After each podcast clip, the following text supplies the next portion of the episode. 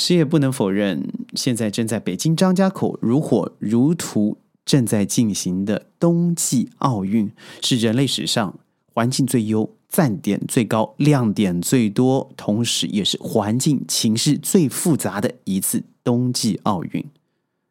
海上生明月，天涯共此时。这个明月肯定就是现在的冬季奥运，而这个天涯呢，有多少异乡游子？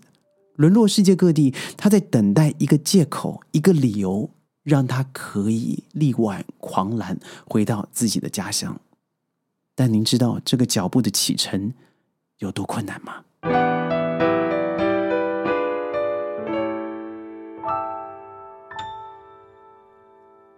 欢迎各位加入今天的宣讲会，我是轩。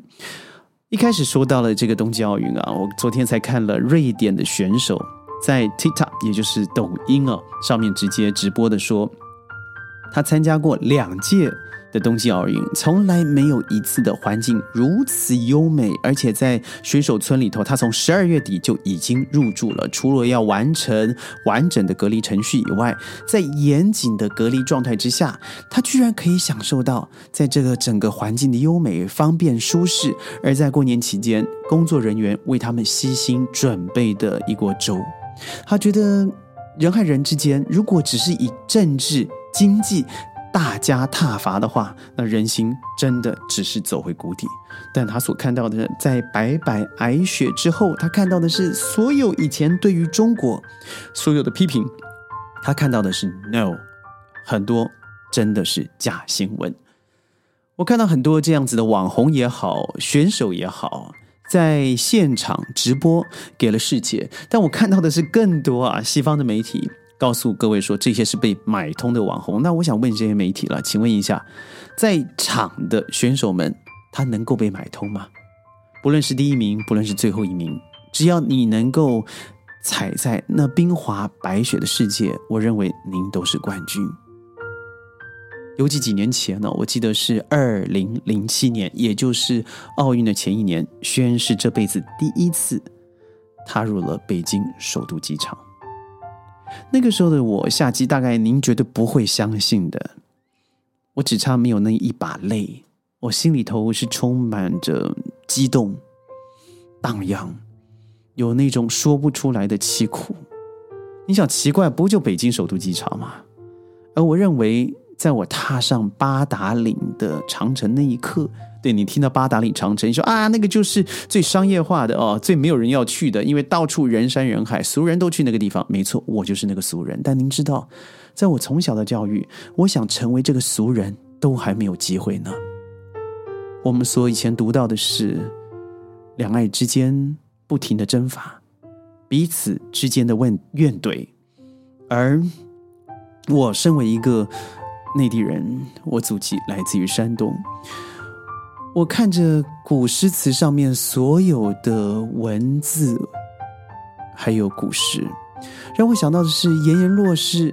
呃，有句话说：“人言落日是天涯，忘记天涯不见家。”好像我就和中国是那么亲近，但我却回不去。我永远记得有一天早上，我看到我爸爸爸爸。还在世的时候，老泪纵横的哭着说：“薛娜，爷爷奶奶过世了，爸爸再也看不到他们了。”我当时年纪非常小，还在读小学，我不太能够体会那种悠悠天宇旷，切切故乡情的感受，所以我看着我爸爸老泪纵横之下，我戏谑玩笑的离开了家里。直到我看了龙应台，我记得在应该是二零零九年左右吧。哦，他所出的这本书《大江大海》，心里头的那种波涛汹涌啊，几乎每时每刻美景都让我想到当初一九四八年乘着船离开家乡的爸爸。他告诉我，那天不不过早上就到学校上课。那个地方叫淄川，现在已经叫淄博了，因为淄川和博山合并了，盛产煤。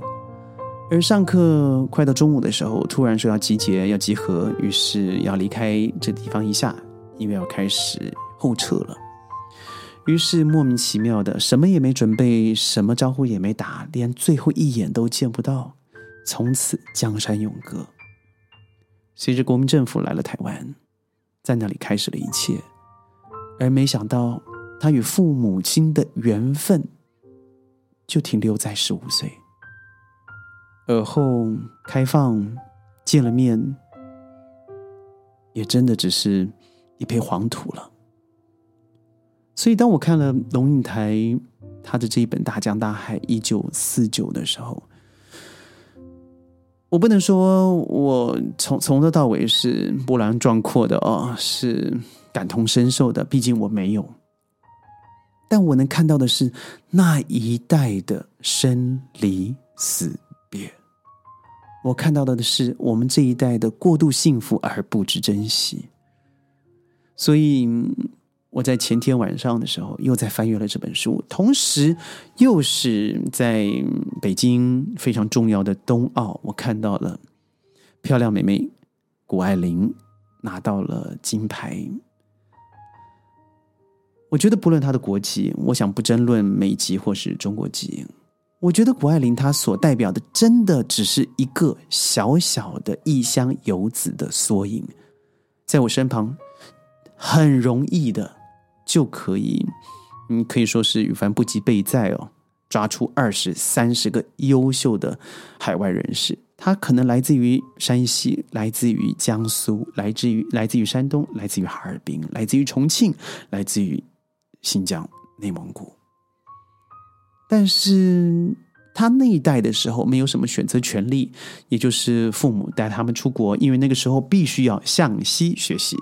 所以，父母或许在某个嗯不一样的事业里头，有的进入学校，有的就在商场打工，有的开了馆子，有的成为基本的从业人员，而努力的就是再穷不能穷教育的态度之下，让我身旁这些朋友们，他基本上都有一些国际名校的头衔。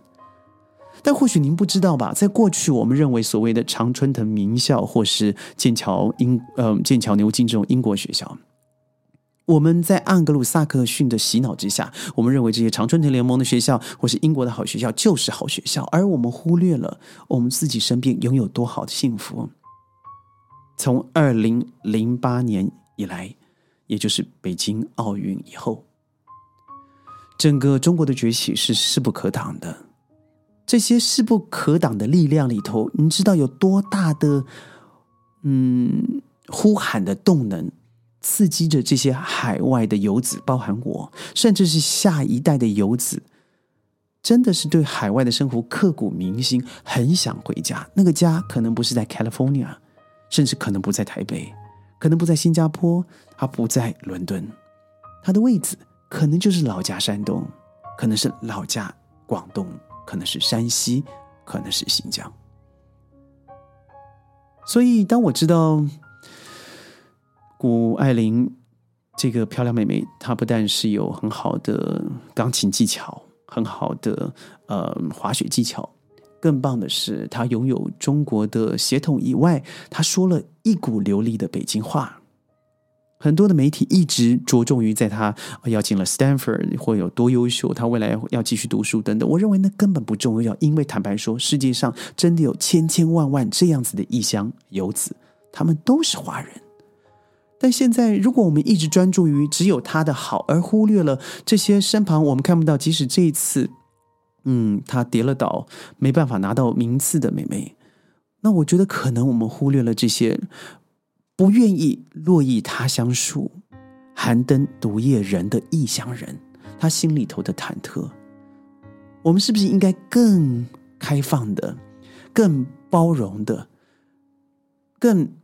我觉得是异地而处的，想想那些离开游子而回不去的心情，真的。如果您在听宣讲会的话，我就是其中一人。当我想到我的父亲，当我想到一九四八年他要离开他的父母，当我想到现在海峡两岸的情势，让我想到华人之间的不团结，很奇怪的，我那种奇怪的民族主义或者是爱国主义，我就会油然而生。在日日夜夜的相相相处哦，在国外也好，国内也好，我相信我们已经达成了一个共识，就是不只是二零零八年的夏季北京奥运，或者是今年二零二二年在张家口举办的冬季奥运，我觉得它都代表的是一种华人的崛起，世界的崛起。只要我们是以更包容的心，世界一定更好的。不知道各位有没有听过张艾嘉的《戏学》？那几乎是我最喜欢的曲子之一了。它其中有一句话，我要跟您分享的是：一九四八年，我离开我最爱的人。当火车开动的时候，北方正落着苍茫的雪。如果我知道这一别就要四十一年，岁月若能从头，我很想说，我不走。我很幸福的是，我有一个很理解我的爸爸。我很幸福的是，我有一个非常让我有臆想空间、自由创作的妈妈。但您知道吗？不论有爸爸有妈妈，有个东西永远是你生命的伤痕，那叫做时间。里面有句话是这么说的：“时间并不能治疗我心中的疼痛，南方的春天说什么也温暖不了我冰冷的血。”年老的我，如今要回到飘雪的北方，找一个理想的日子，静静躺在他身旁。我们看到了谷爱凌的表现，我们看到了现在世界情势的诡谲，我们看到疫情永远毫无终日。但如果我们心里头拥有那种单纯的爱，世界真的会变得好一点。如果我们多一点宽容。对彼此减少挞伐，多点赞美，国际之间真的会多了一份祥和共存。所以这次宣讲会呢要破例，在最后播放这一曲张艾嘉的《戏谑》，是由陈升作词，王玉明作曲，啊，我半个老师包比达所编曲的《戏谑》。记得一定要看看他的画面，听听他的歌词。宣讲会每天十五分钟，在云端和你分享世界的大小事。我们明天见，拜拜。